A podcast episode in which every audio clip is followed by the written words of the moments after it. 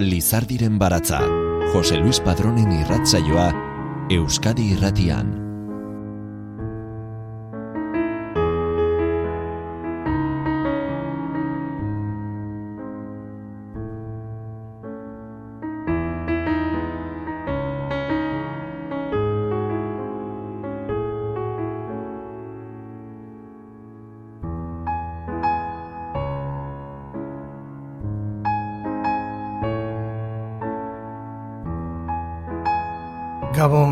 Guztioi ongi etorri Lizardiren baratzaren irrasaio berri honetara.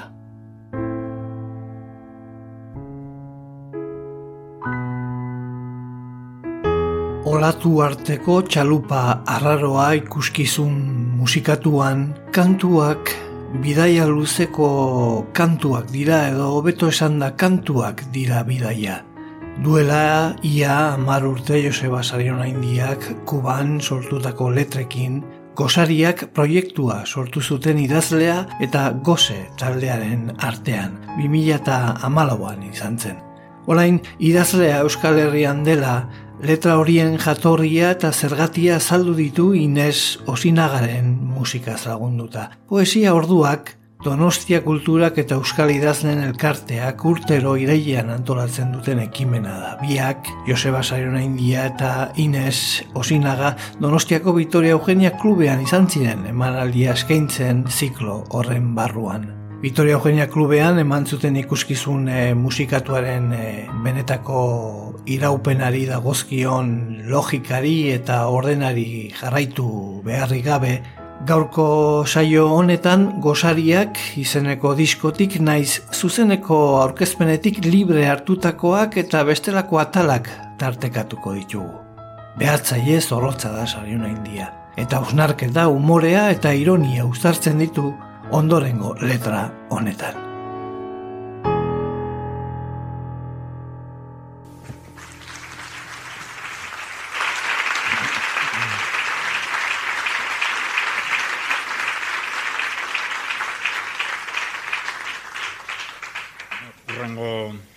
Testua da ba, e, beste gai belarri bat buruz, ba, bankuei buruz, baina bueno, bankuak intratablea dira poesian, ez da? Da orduan e, e, gai hola oso e, reduzitu bat hartuko dugu, ez da? Ba, egizue, hoi garren mendean, ba, banku bankuen mendea da, ez da, hoi garren mendea, eta banku asko, e, zabaldu ziren bankuak herri guztietara, baina atrakoak ere izaten ziren, ez da? Motibo politikoen gatik, edo motibo komunen gatik, atrako asko izaten zen. Periodikoan astero, edo ie egunero, e, eltzen zen ba, albiste bat, ba, ba, herri baten edo bestean atrako izan zala, ez da?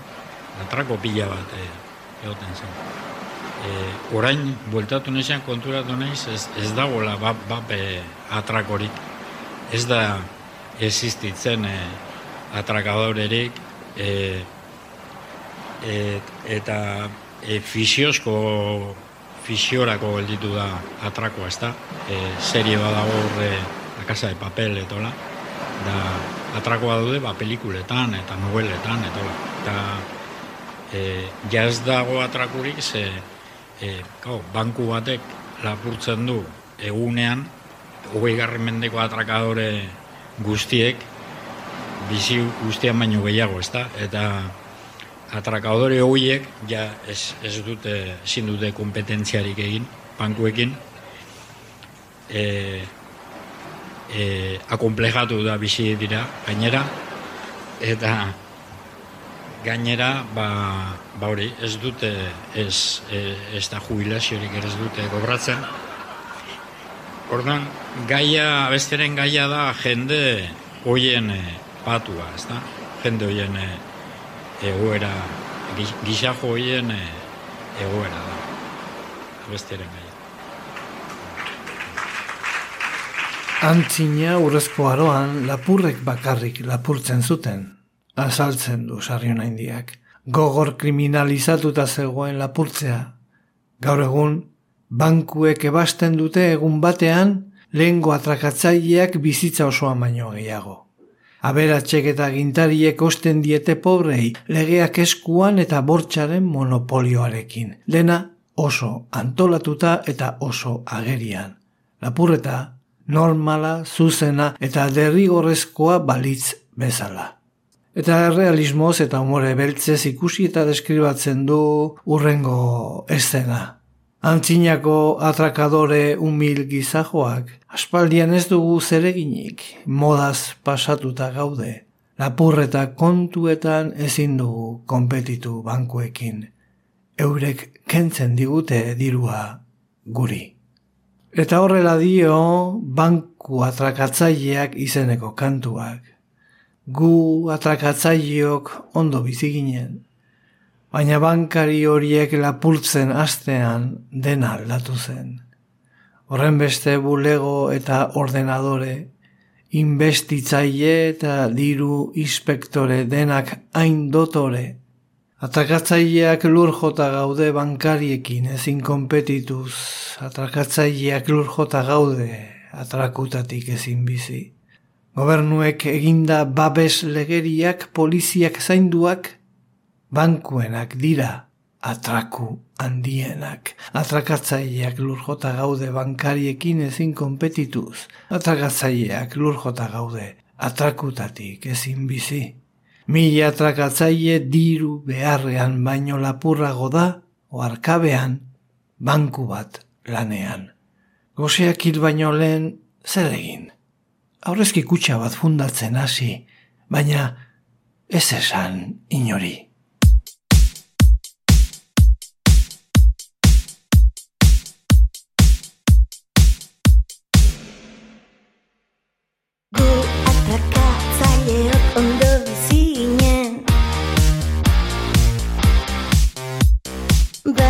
Baina bankari horiek lapurtzen astean Dena aldatu zen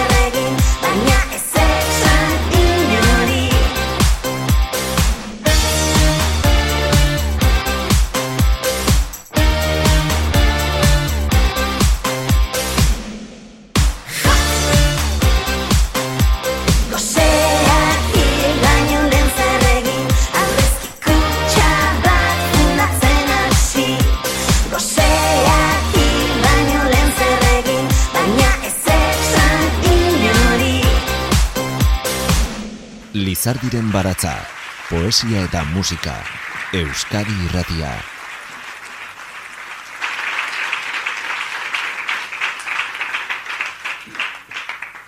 Bueno, urrengoa am- amazortzi garren mendeko abe, abesti bada, e, e, gai importante batei buruz hau ere. E, am- amazortzi garren mendekoa da naiz eta Einstein eta Neymar eta olako jente aipatu abestian. E, ez dakit ez eutzen duzuen e, e, em, amazortzi garren mendean Durangon egon zan e, bikote bat, anaia ziren, e, ba, bertsogileak eta eta besti autore batzuk egon ziren De La Fuente apellidukoak e, Riojanoak ziren sortzez eta eta silar gina ziren, silarra saltzen ibiltzen ziren feriaz feria eta bide batez ba, abestiak egiten zituzten, ezta? Eta orduan, euren abesti asko ba, herriko bihurtu ziren, ezta? E, zaunena behar bada izango da, gabonetan abesten den hori ator, ator mutiletxera, e, eurena da, emazortzi garramendekoa. Ba, e, anai hauek egin zuten abesti bat filosofiari buruzkoa. E, badakizu amazortzi garren mendean, e, filosofiak e, prestigio handia zeukala, ezta?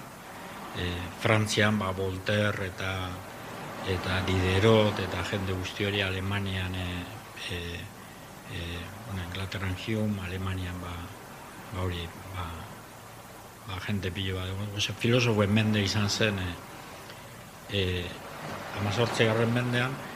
Eta orduen hauek egin zioten e, e, abesti bat filosofia bueno, e, esan behar da e, filosofiaren prestigioarena e, e, ba, esplika, esplikatzeko edo ba, e, arrezkero galdu duela prestigio hori, ez da? Emeretzi garren mendean filosofia galdu zuen prestigioa eta jauei garren mendean ja kendu dute eskoletatik, ez da? Ba, Baina, bueno, e, ba, hauek, amazortzi garren mendean, egin zioten e, e, abesti bat, ba, filosofo famatu bati. Ez da agertzen historia liburuetan kausino deitzen dute. Seguro ez duzuela ezagutzen. Baina liburuetan ere ez da agertzen. Baina, bueno, hauentzat eh, filosofo oso importantea izan zen, deskubritu zuelako eh, gauza importante bat, ez? E, alaitasuna. Orduen abesti bat egin zioten, ba hori, e, alaitasunari, eta eskerrak emanez, ba, kausino deitzen zuten ba, filosofo horri, ez da? Eta guk egin dugu ba, besti horren bertsio bat.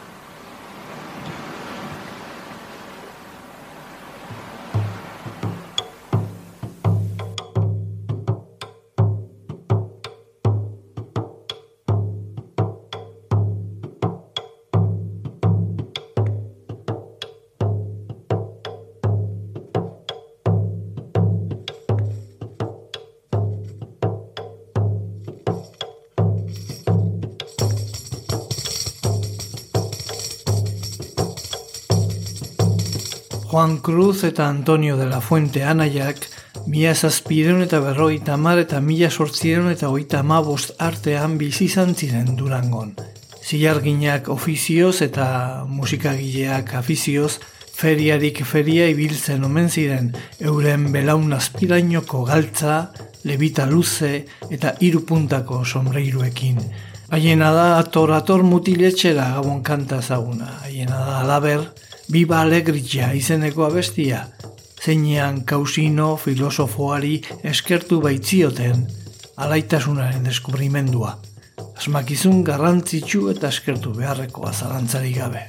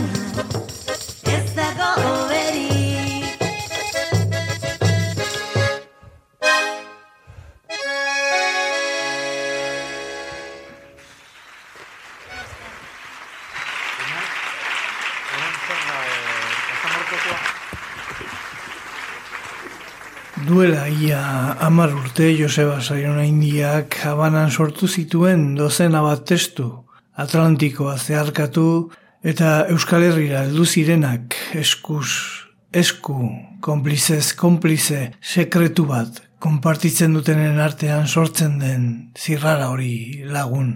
Habanan jaio eta Euskal Herrian hasi ziren kantuok tabako ardo eta kanelaz. Orain urteak pasa direla, idazle urrundua Euskal Herrian da eta kantuok hartu dituzte berriro eskuartean. Nola litzateke kontua letra eta kantua hurbiltzean, zein da testu bakoitzaren atzean dagoen historia. Joseba Sarriona Indiaren ahotik kantuak jaio zireneko kontestua entzun ostean kantuek beste dimentsio bat hartzen dute. Inez osinagaren ahotik trikititxa naiz ukelelea soinean eta makinak lagun gertutik eta modurik gordinenean entzuteak bizipen konpartitua borobiltzen du. Donostia kulturak eta Euskal Idaznen elkarteak antolatuta olatu arteko txalupa arraroa ikuskizun musikatua eman zuten, poesia orduak zikloaren eskutik. Donostiako Vitoria Eugenia Klubean ikus izan genituen. Urrengo ere gai importante bati buruz, ma- maitasunari buruz da. E, de, e, kontatzen da e, e, Sahara de, basamortuaren e, ertzean zegoen e, mutil baten e, e, historioa, ez da? E, muti, muti hori maite minduta zegoen da bere neskalagunaren, neskalagunaren zain zegoen, da esen etortzen, da pasatzen ziren egunak eta e, ba, ez, esen etortzen, doaindik ez zegoen e, e, telefono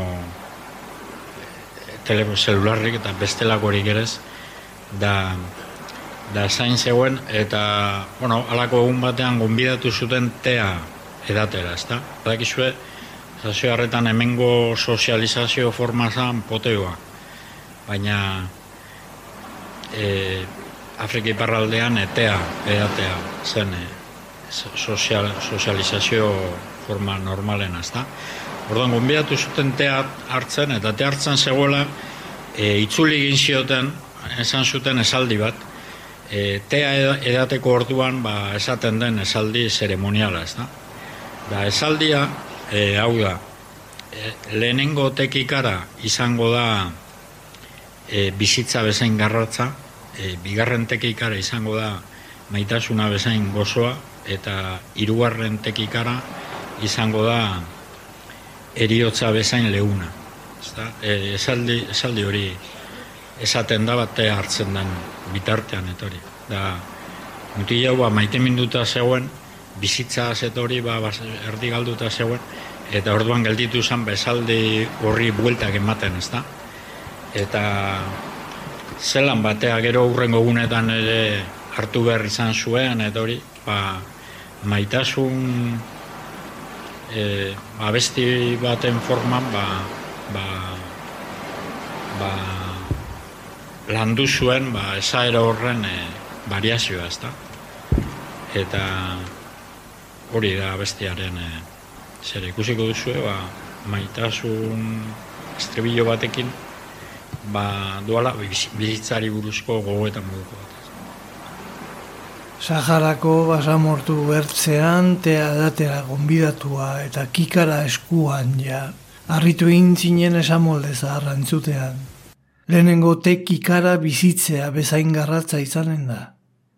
Bigarren te kikara maitasuna bezain goxoa. Eta hirugarren te kikara eriotza bezain leuna. Oker ulertu nuela pentsatu nuen, gaizki itzuli zidatela esakunea. Atxotitza, ala, alaxe zela baiestatu zidatenean, esaera aldatzen alegindu nintzen esate baterako maitasuna garratza izan zitekeela. Esaera mentateari buruzkoa zen irutan zerbitzen delako. Lehenengoan zapore garratza sentitzen da, bigarrenean goxoa, eta hirugarrenean leuna. Ni ostera, lagun urrun baten zain nengoen basamortu ertzean. Bizitzaz, maitasunaz, eta eriotzaz pentsatzen. Bederatzi tekikara basamortu ertzean. Lehenengo tekikara bizitzea bezain garratza izanen da. Bigarren tekikara maitasuna bezain goxoa. Hirugarren kikara eriotza bezain leuna. Laugarren tekikara maitasuna bezain garratza izanen da. Bosgarren tekikara eriotza bezain goxoa. Seigarren tekikara bizitzea bezain leuna, baina ze basamortu zeiri, ze itxasotan zabiltzazu urrundua. Noiz helduko zarazu nire gonbidatua. Zazpigarren kikara eriotza bezain garratza izanen da. Zortzigarren tekikara bizitza bezain goxoa. Bederatzigarrena, maitasuna bezain leuna. Baina ze basamortu, zeiri, ze itxasotan zabiltzazu urrundua. Noiz helduko zarazu nire gonbidatua. Lehenengo tekikara bizitzea bezain garratza izanen da. Bigarren tekikara maitasuna bezain goxoa. Irugarren tekikara eriotza bezain leuna.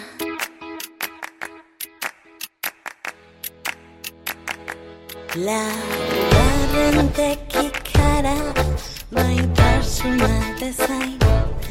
Garratza izanen da. Bosgarren tekikara eriotza bezain. Goxoa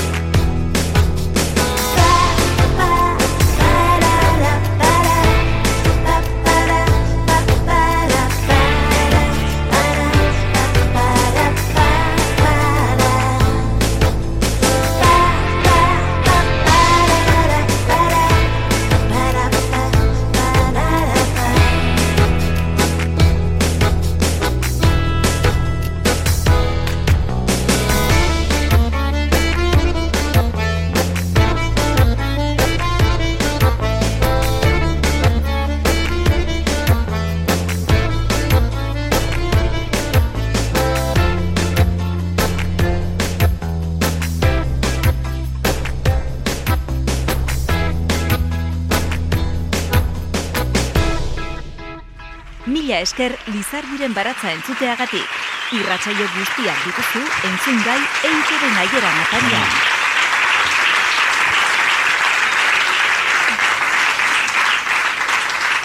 eh, Soretxeko. Eh, eh, bueno, aurrekoa pixka bat eh, eh, hain serio gelditu ez dadin esplikatu behar da eh, esaera eh, arabiar esaera hori ez dela eh, hori bizitza eta eriotzari eta maitasunari buruzkoa da tearen eh, saboreari buruzkoa ez da. Eh, esan nahi du, be, mutil maiteminduak ezin zuen ondo ulertu, ba, lehenengo tekikara e, garratza dela, ba, bedarra menta e, os, osori dagoelako ez da.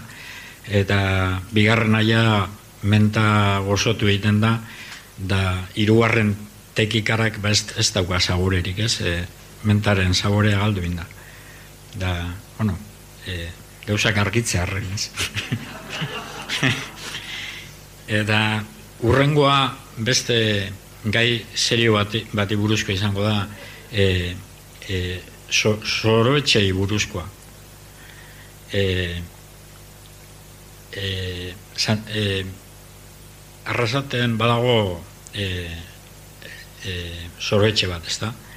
Santagedan, Santagedako soroetxea. Hori badakizue, emeretzi garren mendean balnearioa zen. Da, balneario importante, ba, gente, ba, abe, Espainiako jente aberatza eta etorten zen horra, ez da? Eta urtxe gertatu zen, ba, ba, Canovas del Castillo Espainiako presidentearen e, hilketa, ez da? E, Kubako gerraren sasoia zen, da Espainiako gobernuak fusilatu egin zituen anarkista batzuk Katalunian, anarkista katalan batzuk, eta e, horren mendeku moduan, ba, anarkista italiano bat etorri zan ba, Santagedako balneariora eta Espainiako presidentea tiro hil zuen, ezta?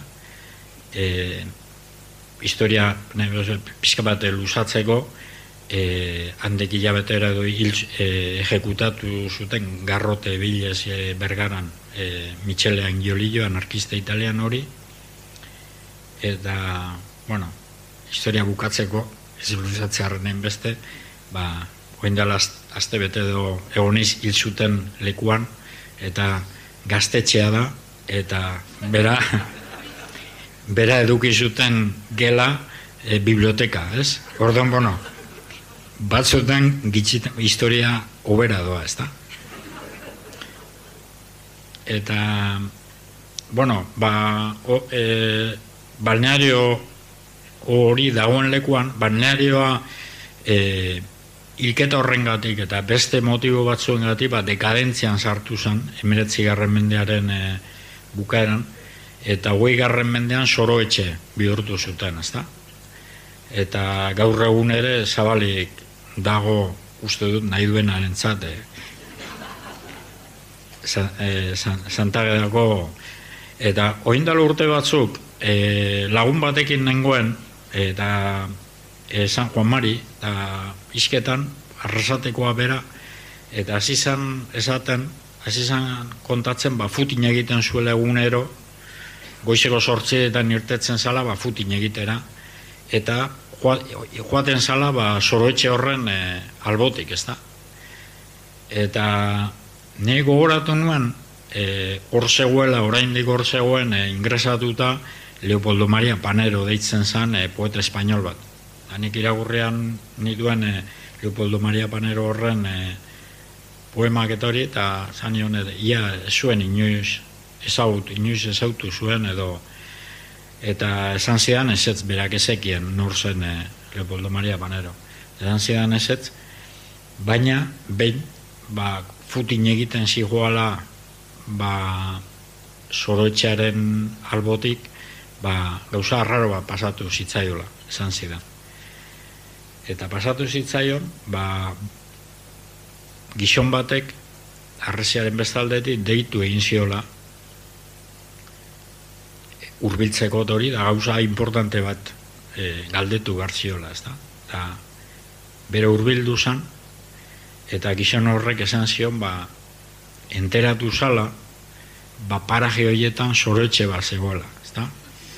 Eta susmatzen zuela, e, arresi hori, bien arteko arresi hori zala, soroetxearen e, arresia. Eta jakin bar zuela, zein zen barrukaldea, eta zein kanpokaldea. Eta gomari asustatu inzan da joan zen korrika, ez da. Da, e, abestearen ideia hori da, e, ze normalean, e, norberak pentsatzen du, ba, ba hori norbera dela normala, ez da. Eta beste jende, beste, besteak, ba, pixka, bakoitza bere, berezia direla. Ez, bakoitza bere izaera dauka, pixka berezia, ez.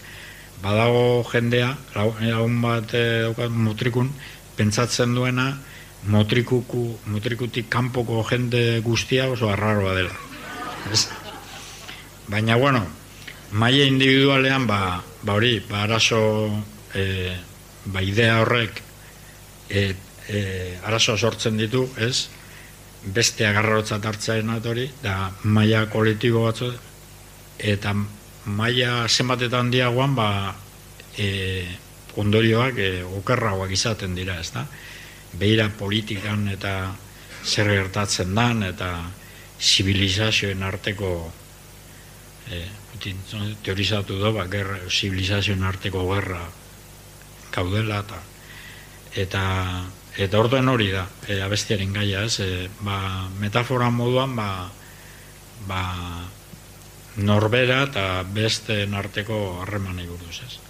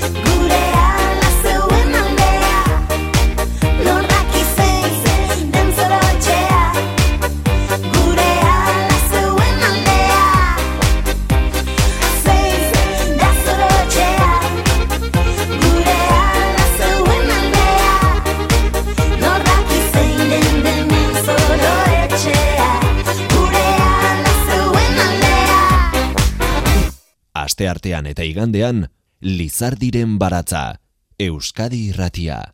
Zederra den gesali barra oinez astiro baseatzeko, eta gian ez dutuz gero bizimoduaz gogoratzeko. Zoroetxeko arresiaren alde batean edo bestean ibiltzen gara batzuk lanean, eta besteak nora ezean. Bestaldekoek hurbiltzeko eta egin digute galdera itzela, zein da ba hemen eroetxea, gurea ala zeuen aldea.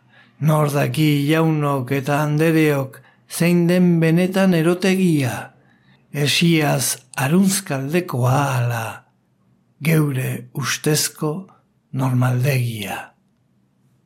Zoroetxeko arresia kantuaren e, bideoklipa ere egin zuten Mikel Clementeren zuzendaritzapean aktore nagusia Ander e, Lipus da. Lan e, potoloa da gozariak, Iskoaren e, izenburua ez da kasualidadea, goze eta sarriren arteko uztarketa horretatik dator. Goze gehi berdin gozariak. Amaika kantu, guztiak sariona indiarenak, gozeren musika eta inigo arregi eta Juan Luis Goikoelea artisten lana uztartzen dituena.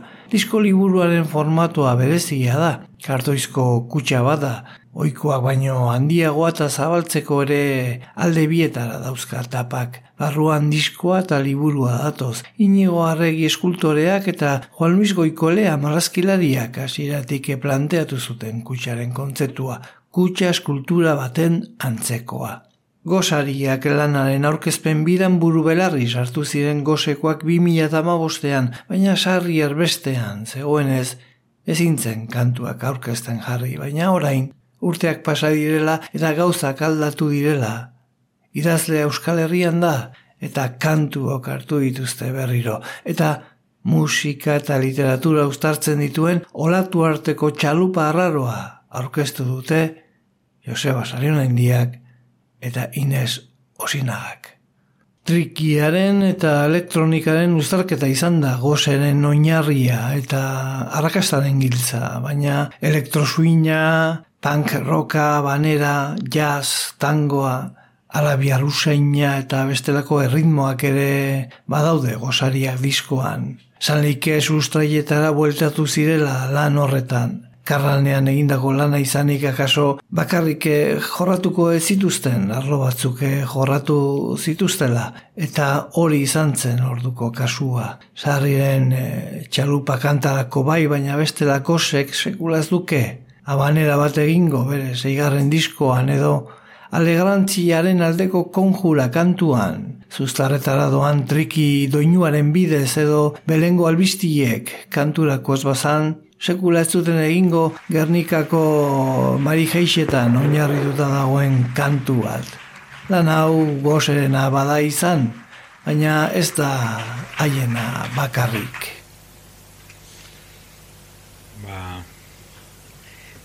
e, urrengoa ere esperimentala da. E, in, inesen e, abeste guztia dira esperimentalak. Baina, bueno, oingoa berezik esperimentala. E, badakizue, e, Euskal Herrian, e, amazazpi harramendan, e, e, Trento kon, kontzilu izan da, Euskal Herrian eragin handia izan zuen literaturan, ze gero idatzi zen horren ondorioz, ezta? Da, ez dizuegu irakurriko hemen, gero. Baina beste produktu bat esan daiteke Trentoko kontzilioarena izan zen ziren abenduko koplak.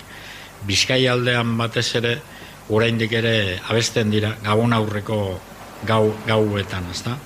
E, gazte, e, Gernikan marijesia deitzen dira, baina beste herri askotan abesten dira. Da, abenduko kopletan, kontatzen da, ba, Jesusen jaiotza, ez da? E, Jesusen jaiotza, ba, gizue, ba, ume, umea jaio dela, eta, eta bilanzikoa dira azken batean, ez? Baina forma berezi badaukate, ze euskera oso arkaikoa dute, amazazpigarra mendeko bizkaieraz daude abenduko koplak eta abesti hau ere bai. Eta kontatzen dute, ba, umea horren jaiotza, Badakizu ume hori jaiozala e, Erromako imperiopean Belen deitzen zen e, herri txiki batean e, e, herri hori zegoen e, udea, udean e, Siriako provintzia erromanoan, ezta? Provintzia hitza badakizu ezer esan nahi duen, ezta? E, lurralde konkistatua, ezta? Guere provintzia batean gaude, ezta? Baina, bueno, broma, eta orduan, e, zer e, abeste proposatzen dugu abestian, ba, mila urteko abestia, abestian, e, ume hori jaio zen baduela bi mila urte, baina gaur egun ere jaiotzen dira Palestinan e, umeak berdin, ezta? Eta egoera historian zen bi mila urte horretan, ba, antzeko beti jaio dira umeak, da lur konkistatuan, ezta? Ze lur hori beste batzu bezala, ba, lur ba, konfliktibo izan da. Doaindik ere jarraitzen du. Gaur egun badakizue Cisjordania dago, dagoela e, eta Israego ba, estadu e, botere horren e, menpean itxora bera. Eta tipikoa da, e, norbaitek zerbait egiten duen, egiten badu Israelen kontra, ba, normalean agintzen da e, beste hausen artean ba, persona horren etxea botatzea. Zagoaten da ejertzitoa eskabadorekin, da botatzen dute etxe bat. Hori ikusi alda edo zen albistegietan, ja albistegietan hemen normalean ez dute ematen. Baina, baina bueno, albistegiko zer bada gaur eguneko dozin egunetan, ez? Bueno, ba, bestian jasotzen dira 2000 gaur, saiatu gara 2000 urteko historia hori e, e, jasotzen e, koplatan, ez da? Aurkortatxu zar bat Uriaren kabuen abere gitxi batzuk Kabietan barruen zeinak nabegauei dau Beratzila betien mundu gatx honetako Itxasuen ganien euskize zelandoien kristelaren artetik zeme hori sortu da amaren zabeletik. Aine txalde pobrien jaso da gizajue lasto txue almueda hogetzat persebrie araumie bilozik lurrotzaren ganien eta ma belauniko maikezaren aurrien bilosik egonarren zuetzara pobrie zeruen josike dau zeuretzako trajie Maria eta Josef ze askaren albuen belenen jaso daka bonga baren erdizen isen ipe ondino zeinak ez dekonarren munduko esperantza urtxe dau apain juen ai Josef, gura Josef zu ez dendara bile zu ez kontuan dizaz ume mantarren bi. Badue Josef kanpora goizalde ilunien Cisjordanian bombak zarriken die jausten negar baten hasi da infantetxo barri ze maitez dinotzo amak isi neure semie.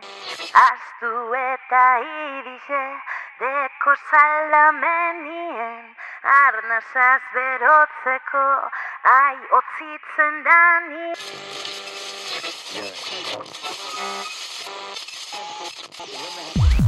Kortatxurez da helduko errege magorik Gaur bentzat ez da isengo urrein zentsu mirrarik Entzuten da zarata Ez dator bai Josefik, ez dator bebakerik Behintzat kale hortatik, ziz jordanian belen.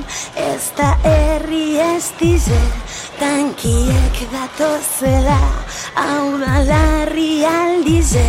Zer dabiz zoladuek Hor bertan atalizen. Maria bilurrez dau Juzef ez da latxien Atelentan adanak Barrutik dauzarratzen Gixonak ingerka Sartu ez daikezen Dontzeia ez bilurtu Etxatortzu gixonik Palestinan gaur egun Inopesteko honik Etxie botateko Emonda agindue Ze ordu da baume. Ez niaren ordue Makinan di bategaz Albotxuen tankie Ez da gatza botaten. Bum, pesozko etxie Arrantzaka astue. Muka irize Bilurrez da barka Aibarruko gentie Jauzi da telatue Ta jauzi da hormie, arripien ama dau, bularpien umie, segundu txutan hilda, hango jende guztize, hilaz bete da laster, eskongruen azpize. Mundauz, no bizkunde uzdino, hiltzaileen buruak, Nundauz, ezena pintateko pintore holandarrak Nundauz, nundauz erreportero hauzat amerikarrak Bizikleta zarbatan eskapau dot nik handik Leginuek latinez Deiken no bizkundeuz gaur bertan besraelek Hogei etxe bota dauz. Alan hilzan umie, alan txejan goikue Ume bat hiltzen bada, hiltzen da jangoikue No bizkundeuz baina, hile dau jangoikue Ume bat hiltzen bada, hiltzen da jangoikue No bizkundeuz baina, hile dau jangoikue Ume bat hiltzen bada, hiltzen da jangoikue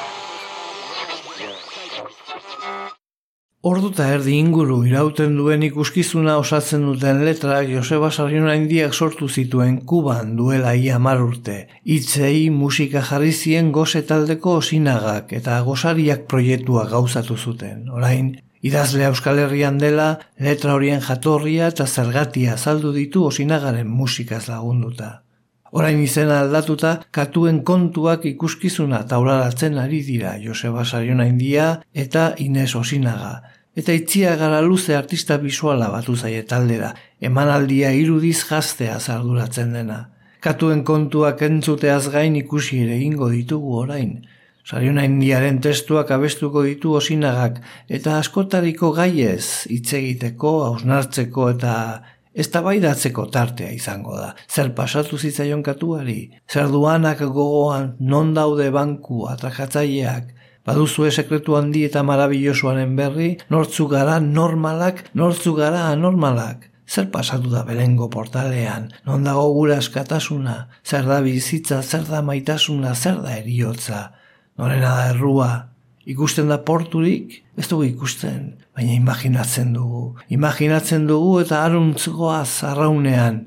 Ez dakit nola maituko dugun, badakit bidean zalantzak sortuko direla, dena argi ikusiko dugula batzuetan, eta ilun bestetan. Enbatak eta erauntxiak izango dira, baina porturik ikusten ez denean ere, imaginatzen jarraitzea da erronka.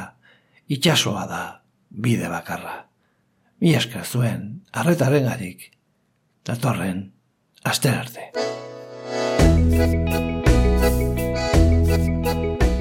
Lizardiren baratza, Euskadi irratian. Jose Luis Padrón. Astaldian gabiltza olatu gogorren